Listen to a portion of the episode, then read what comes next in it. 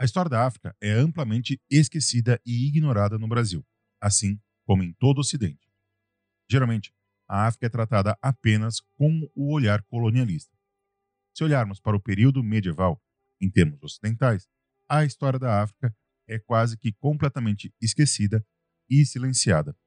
Entretanto, existem diversos episódios, processos e personagens africanos que são fascinantes e merecem um olhar mais atento. Um desses personagens é, sem dúvida alguma, Mansa Musa do Império do Mali. Mas quem foi Mansa Musa? Eu sou o Bruno e você está ouvindo o Medievalíssimo Drops.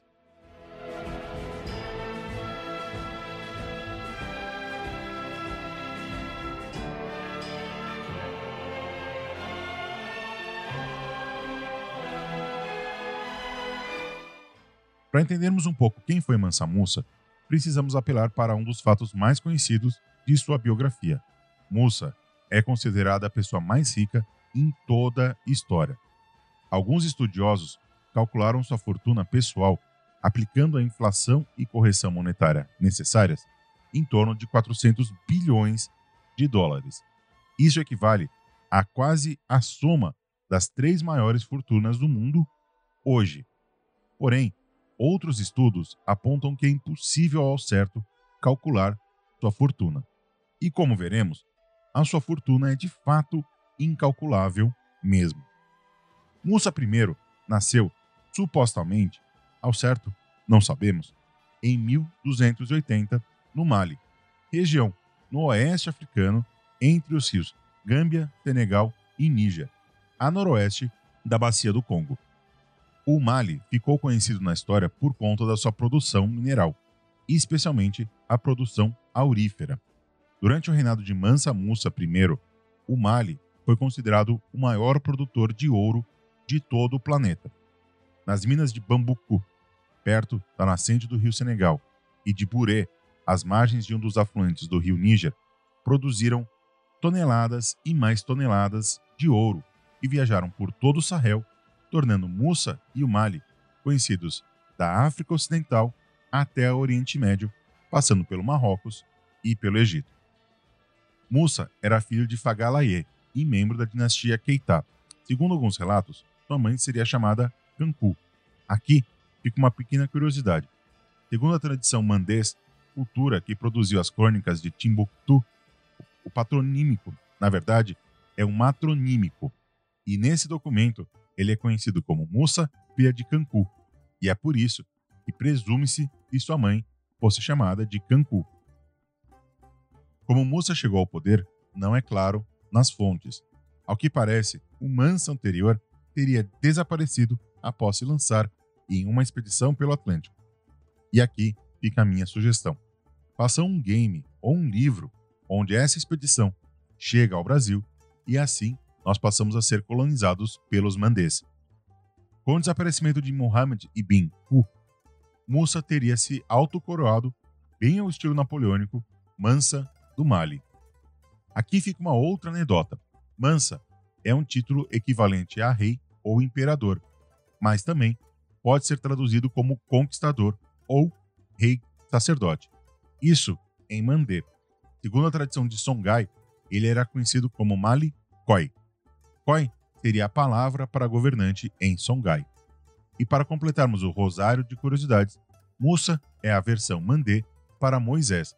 E precisamos nos lembrar, o Mali, nessa época, já havia se islamizado. O episódio mais célebre de Mansa Musa foi a sua Hajj, a peregrinação na qual todo muçulmano com saúde e recurso deve fazer pelo menos uma vez na vida há fontes africanas e árabes para o Hajj de Musa. Ela teria ocorrido entre 1324 e 1325, percorrido 4.320 quilômetros e foi acompanhada por 60 mil pessoas, todas vestidas de brocado e seda da Pérsia, acompanhada de uma comitiva de 12 mil escravizados, cada um carregando cerca de 2 quilos de barras de ouro. Segundo as fontes, à frente da procissão uma legião de arautos vestidos de seda carregavam bastões de ouro e, montados em cavalos, anunciavam a chegada de Mansa Musa. Acompanhava a procissão ainda 80 camelos, cada um carregando entre 23 e 136 quilos de ouro em pó. Musa pagou pelas despesas de todos, provendo água, alimento e pouso para os animais e pessoas, e, segundo a lenda, construindo uma mesquita toda sexta-feira. O Raj de Musa foi testemunhado e narrado por diversas testemunhas, além de manter uma vasta coleção de crônicas e diários escritos. Uma dessas testemunhas foi o sultão mameluco do Egito, Al-Nasir Muhammad. A procissão passou pelo Cairo, Medina e Meca e foi marcada pela generosidade de Musa. Ele fez caridade, comprou mercadorias e presenteou governantes. Segundo os registros, a generosidade de Musa fez os preços das mercadorias inflacionar porque ele não media custos em sua viagem. Também há relatos que ele causou pelo menos uma década de recessão no preço do ouro por causa da vasta disponibilidade do metal precioso em todas as regiões por onde ele passou. Isso basicamente garantiu uma posição interessante para Musa. Foi a primeira vez e única vez na história que um único homem conseguiu controlar o preço no ouro do Mediterrâneo. Filipe II, por que choras? Alguns historiadores apontam que, apesar de Musa ser um muçulmano devoto, a sua rage não teve apenas a fé como motivação. Segundo essa interpretação, ela foi uma demonstração de poder e riqueza, e a crise do preço de ouro, principalmente no Cairo, pode ter sido proposital e intencional, numa tentativa de mudar o centro do comércio do metal do Cairo para Gal e Timbuktu. Essa riqueza e poder fez que Musa e o Mali fossem retratados em um dos documentos imagéticos medievais mais conhecidos, o Atlas Catalão, criado por Abraham Cresques.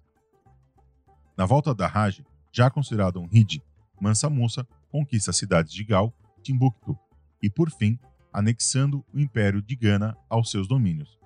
Seus anos finais de vida e reinado foram conhecidos pelo desenvolvimento da construção civil no Mali, com incentivo para a construção de mesquitas e madraças.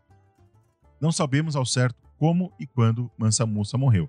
Data-se mais ou menos em 1337. Seu reinado durou apenas 25 anos, mas marcou profundamente a história e o desenvolvimento do Sahel e de toda a África islamizada. Sua memória, até hoje, é celebrada principalmente na África Ocidental e pelos movimentos identitários negros, que buscam, na sua reapropriação e ressignificação, um motivo para orgulho e empoderamento. Mansa Musa nos ajuda a quebrar a construção colonial de uma África explorada, pobre e selvagem. Nos mostra o quão potente os povos africanos eram antes de sofrerem os flagelos do colonialismo e do imperialismo europeu e branco.